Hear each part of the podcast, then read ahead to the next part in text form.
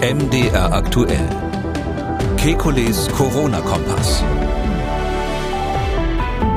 Bekommen Krankenhäuser für jeden Corona-Toten 20.000 Euro? Ist ein Besuch im Freizeitpark sicher? Wie wirksam ist der Impfstoff von Moderna gegen die Delta-Variante? Impfung im Wochenbett? Ja oder nein? Und dürfen sich doppelt Geimpfte wieder umarmen? Damit hallo und herzlich willkommen zu einem Kikulis Corona-Kompass Hörerfragen Spezial, nur mit Ihren Fragen. Und die Antworten kommen vom Virologen und Epidemiologen Professor Alexander Kekulé. Ich grüße Herr Kekulé. Guten Tag, Herr Schumann. Frau Hörner hat angerufen. Sie hat eine Frage zur Kreuzimpfung AstraZeneca mit Moderna. Im Internet habe ich gelesen, dass anhand von den Blutviren von acht Personen eine Untersuchung im Labor durchgeführt wurde. Auf dieser Basis wurde, laut Internet, festgestellt, dass der Impfstoff Moderna ausreichend neutralisierende Wirkung bildet. Es hat mich aber irritiert, dass hier eine so geringe Personenzahl von nur acht Menschen genannt wurde.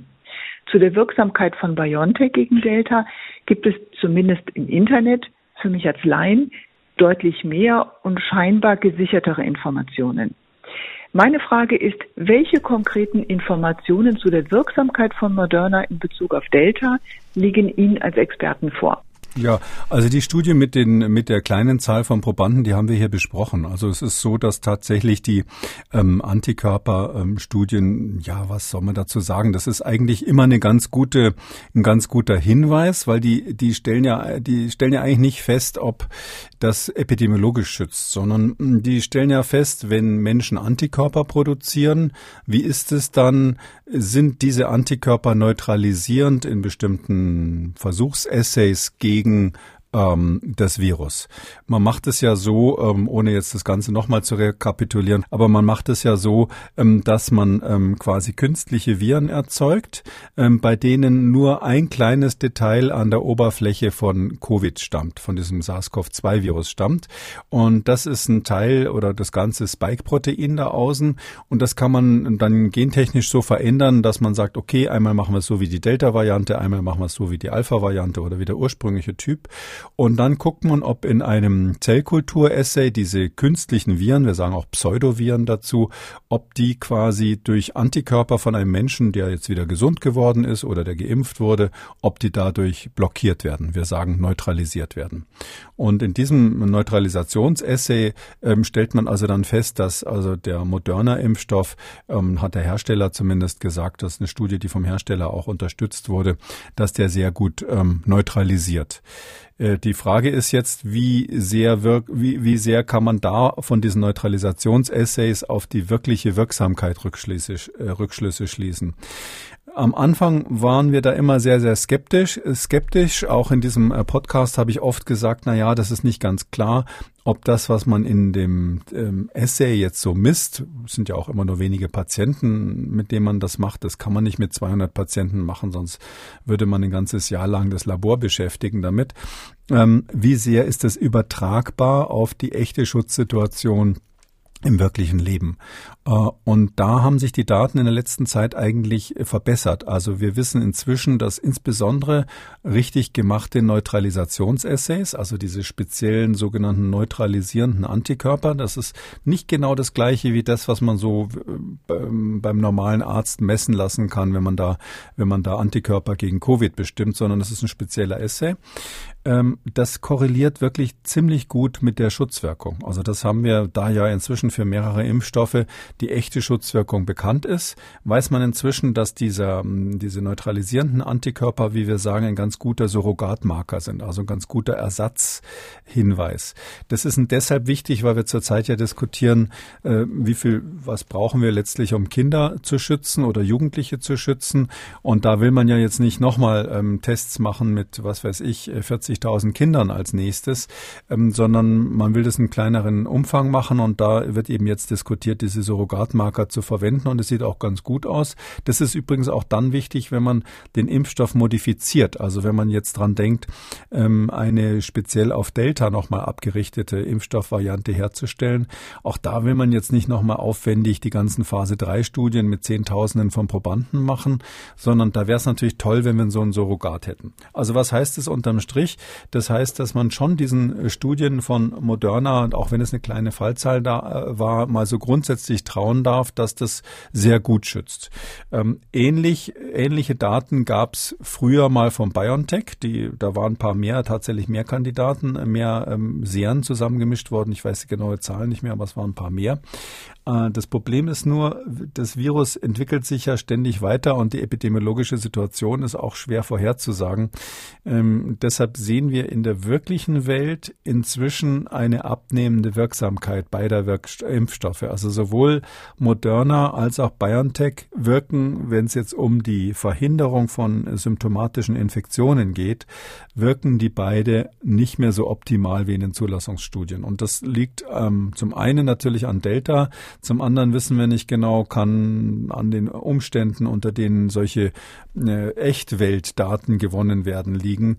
Die sind natürlich nicht so perfekt wie die Zulassungsstudien, aber da sieht es so aus, als wäre die Wirksamkeit zum Beispiel bei BioNTech im, äh, im Bereich eher von, sage ich mal, 88 Prozent gegen Delta, ähm, könnte auch bei 80 Prozent sein. Neueste Ergebnisse aus ähm, Israel haben eher darauf hingedeutet, dass es sogar etwas unter 70 Prozent sein könnte in, in, im, im wirklichen Leben sozusagen, so dass man jetzt diese grundsätzliche Situation, dass eigentlich dieser, dieser Test im Labor das immer ganz gut vorausgesetzt äh, gesagt hat, das wird dadurch verwässert, dass wir jetzt in der Praxis sehen, die Wirksamkeit nimmt einfach ab.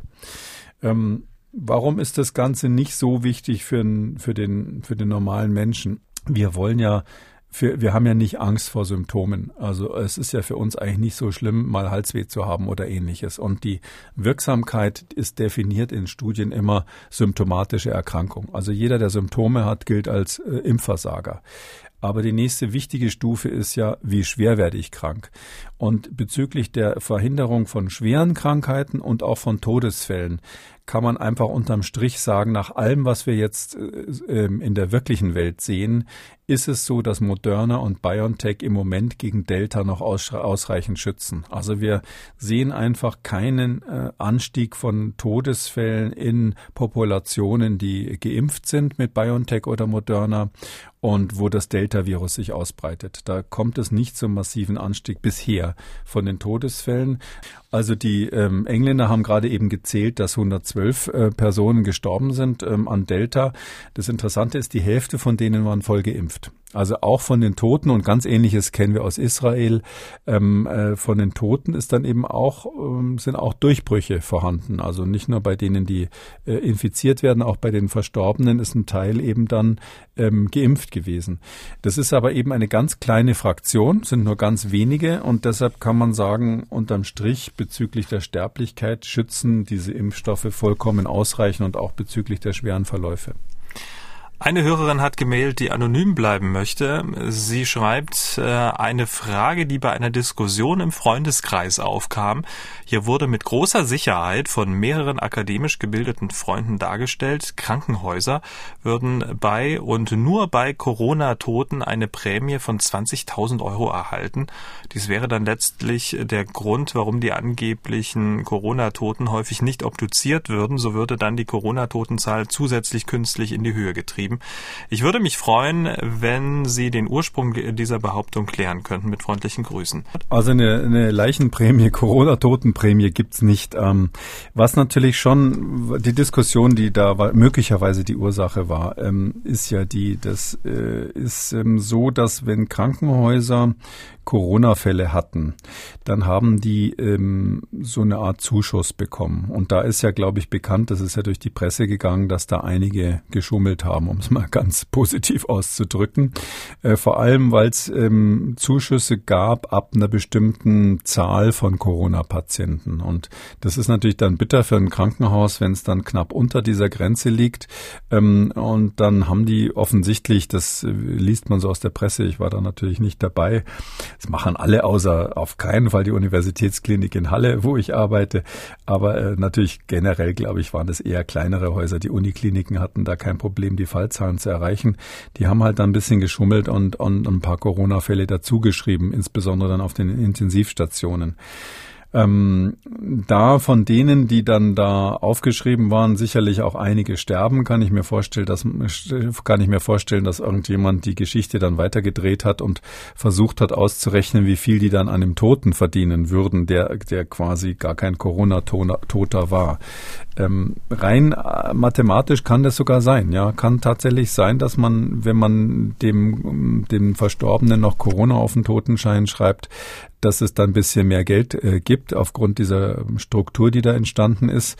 Ähm, ich habe jetzt aber noch keine Hinweise darauf, dass es da, ähm, sage ich mal, Kriminalität in größeren Stil gab. Aber wo das tatsächlich bekannt ist, ist bei den Intensivbelegungen und bei der Zuordnung der Corona-Fälle. Da, da gibt es wohl auch die Staatsanwaltschaft, die zum Teil jetzt ermittelt. Frau Wiechmann hat gemeldet, sie ist Fachärztin für Kinder- und Jugendmedizin, Fachärztin für Allgemeinmedizin, seit zwei Jahren im Ruhestand und sie arbeitet zurzeit in einem einem Impfzentrum.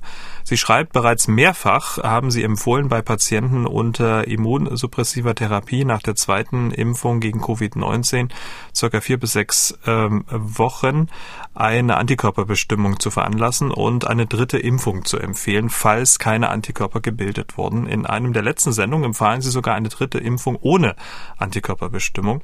Da es nicht wenige Patienten gibt, die immunsuppressiv behandelt werden, beschäftigen mich folgende Fragen, um eine Impfaufklärung optimieren zu können. Erstens, nach welchem Zeitraum sollte diese dritte Impfung erfolgen? Und Ihre Empfehlung entspricht nicht den STIKO-Richtlinien. Könnte man die dritte Impfung als Off-Label-Use-Verordnung durchführen? Und wie ist man da rechtlich abgesichert? Viele Grüße. Ja, es entspricht nicht den STIKO-Richtlinien. Ich glaube, das ist ähm, ähm, das erste Mal, dass ich ähm, es wage, von der STIKO so ein bisschen abzuweichen. Ähm, von der Empfehlung her, ähm, da waren meine Kollegen ja wesentlich sportlicher, die STIKO zu kritisieren. Es ist auch keine Kritik, sondern ich bin eigentlich sehr, sehr zufrieden mit dem, was die STIKO macht. Es ist hier nur sozusagen vielleicht ein Schritt, Schritt vorausgedacht. Ich kann mir vorstellen, dass die STIKO das sogar demnächst übernehmen könnte. Ähm, ja, das kann man ganz einfach als Off-Label natürlich machen. Da spricht ja überhaupt nichts dagegen. Das ist ein zugelassener Impfstoff.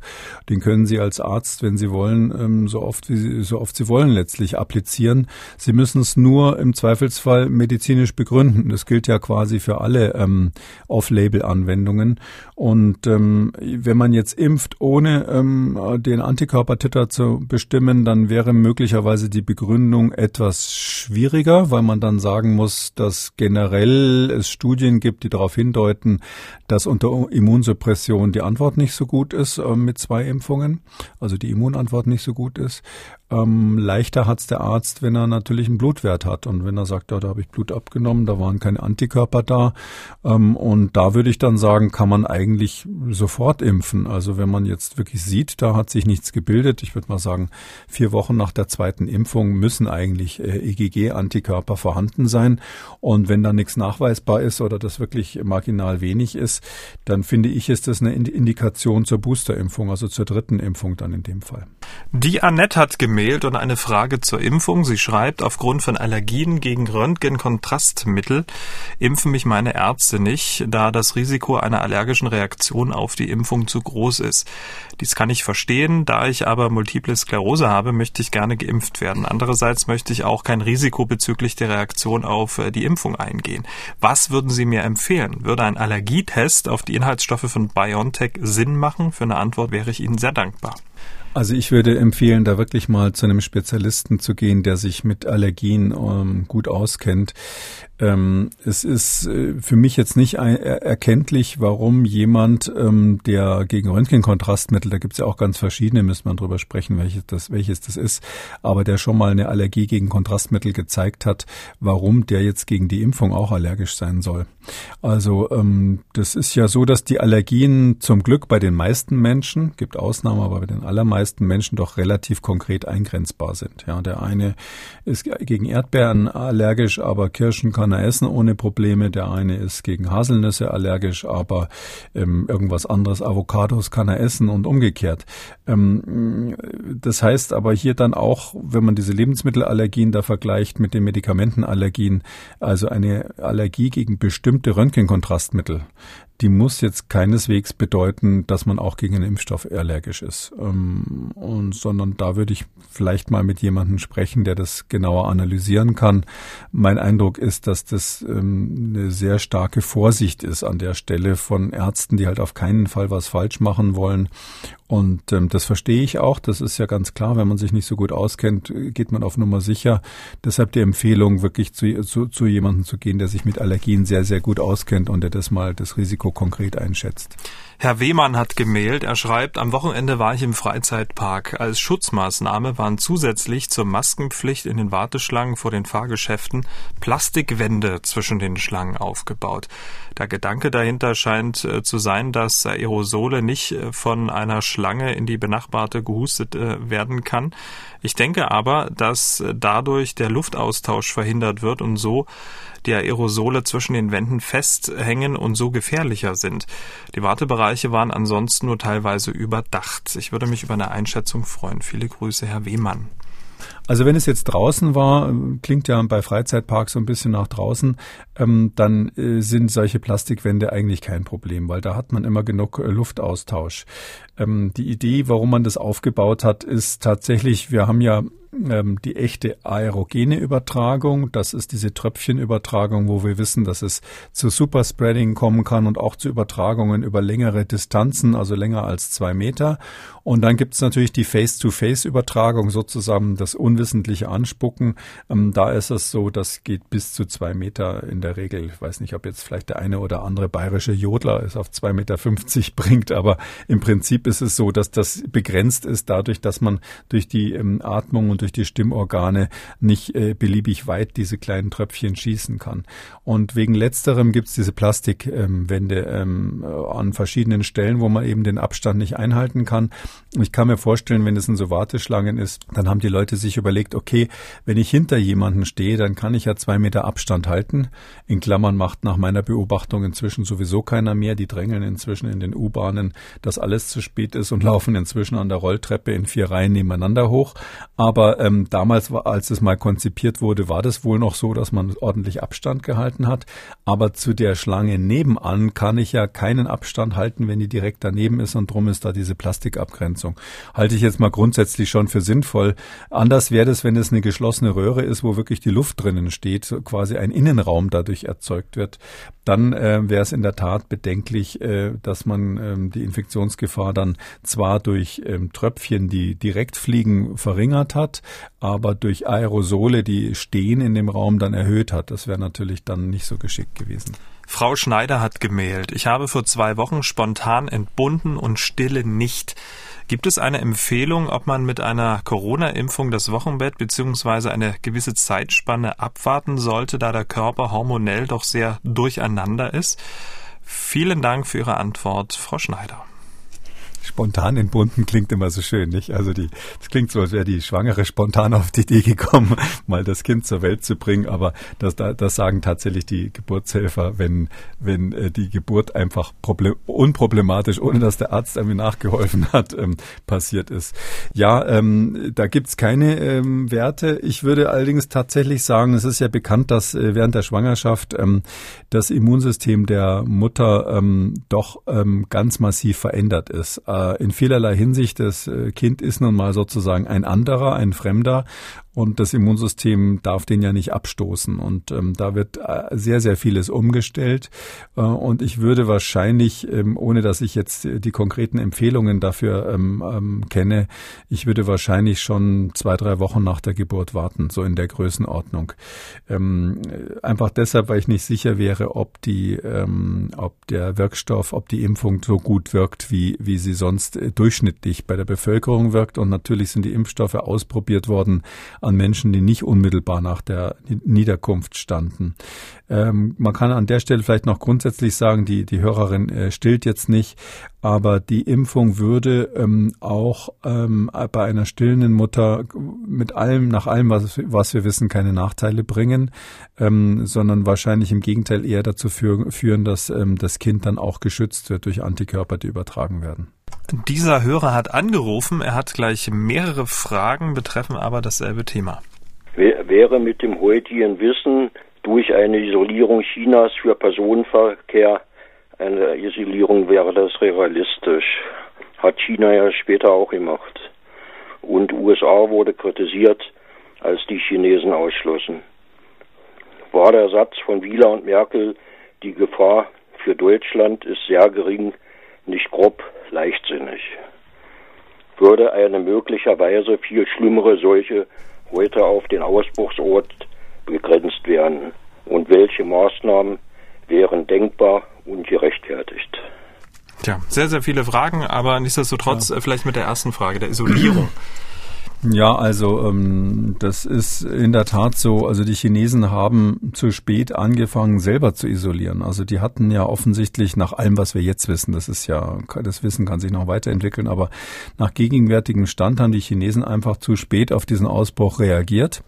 Ähm, die wahrscheinlichste Theorie ist, dass es hier einen Ausbruch gab, der möglicherweise sich aus der Pelzzucht oder von irgendwelchen Tieren, die da unterwegs waren, ähm, gebildet hat, ähm, wo am Anfang die ersten Fälle ähm, spätestens im November dann auch bekannt wurden, 2019.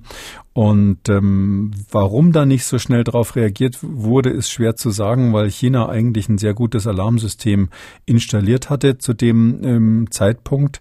Äh, der Chef des chinesischen CDC, George Gao heißt der, also die nennen ihn George Gao, Gao Fu heißt er eigentlich, aber der, der George Gao, das ist jemand, der wirklich ähm, im Westen gelernt hat, der hat in England studiert und ähm, kam dann, hat dann in China wirklich dieses ähm, Alarmsystem für neue Seuchen äh, wesentlich verbessert. Und in der Region Wuhan gibt's aber, das ist ja in, Chineser, in China so dezentral auch organisiert. Da gibt's ein regionales CDC und es sieht wohl so aus, als hätten die das einfach nicht ähm, schnell genug darauf reagiert, beziehungsweise auch nicht nach Peking gemeldet. Also da hätte man was machen können, wenn man früher eingegriffen hätte. Und ich bin ganz sicher, dass die Chinesen diese Lektion gelernt haben für die nächste Pandemie. Also das äh, sagen die nach außen nicht so, die sind ja auch stolz, aber da bin ich sehr, sehr sicher, dass, dass man das verstanden hat, dass das äh, zu langsam war. Ähm, ja, und dann der nächste Schritt war tatsächlich, die, die, die, der Wuhan-Typ, der hatte ja noch nicht diese, ähm, äh, war, diese Mutation, die dann in Norditalien aufgetreten ist, ähm, die dazu geführt hat, dass das Virus deutlich ähm, effizienter äh, Zellen befallen kann und dadurch eigentlich ein echtes Pandemievirus wurde. Der vorherige Typ war in der Tat leichter einzudämmen und ähm, ja, das äh, wissen Leute, die vielleicht mein Buch gelesen haben oder sonst die Medien verfolgt haben, dass ich damals ja der, der massivste Kritiker dieser Äußerung von Lothar Wieler und Bundesgesundheitsminister Spahn war, dass die gesagt haben, übrigens flankiert muss man an der Stelle leider auch sagen von den äh, von einigen Top-Experten aus der Virologie, haben die gesagt, es ist zu früh Alarm zu schlagen und sie glauben, das Virus wird äh, sich in Europa nicht wesentlich aus, ausbreiten.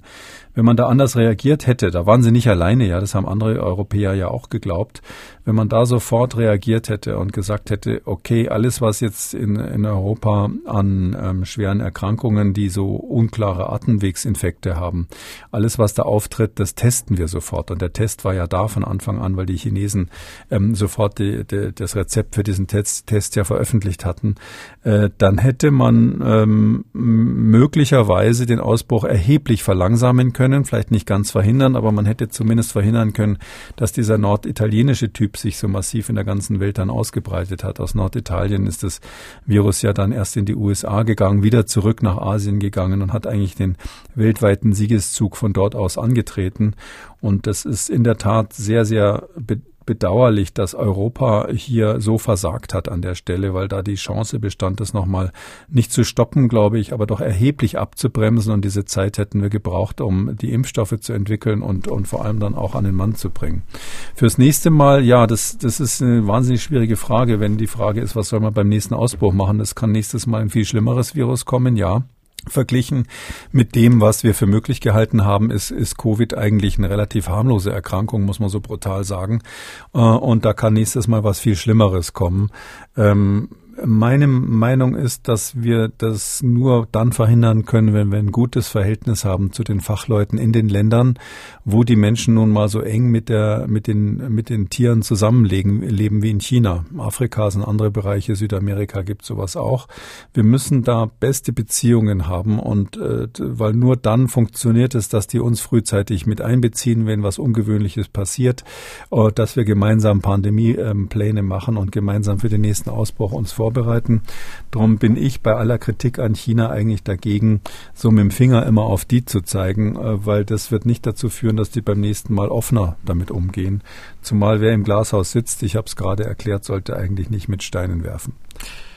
Und die letzte Frage kommt von Herrn Rothe aus Radebeul bei Dresden. Er schreibt, sehr geehrter Herr Professor Kekulé, dürfen sich doppelt geimpfte Rentner aus verschiedenen Haushalten umarmen. Vielen Dank und freundliche Grüße.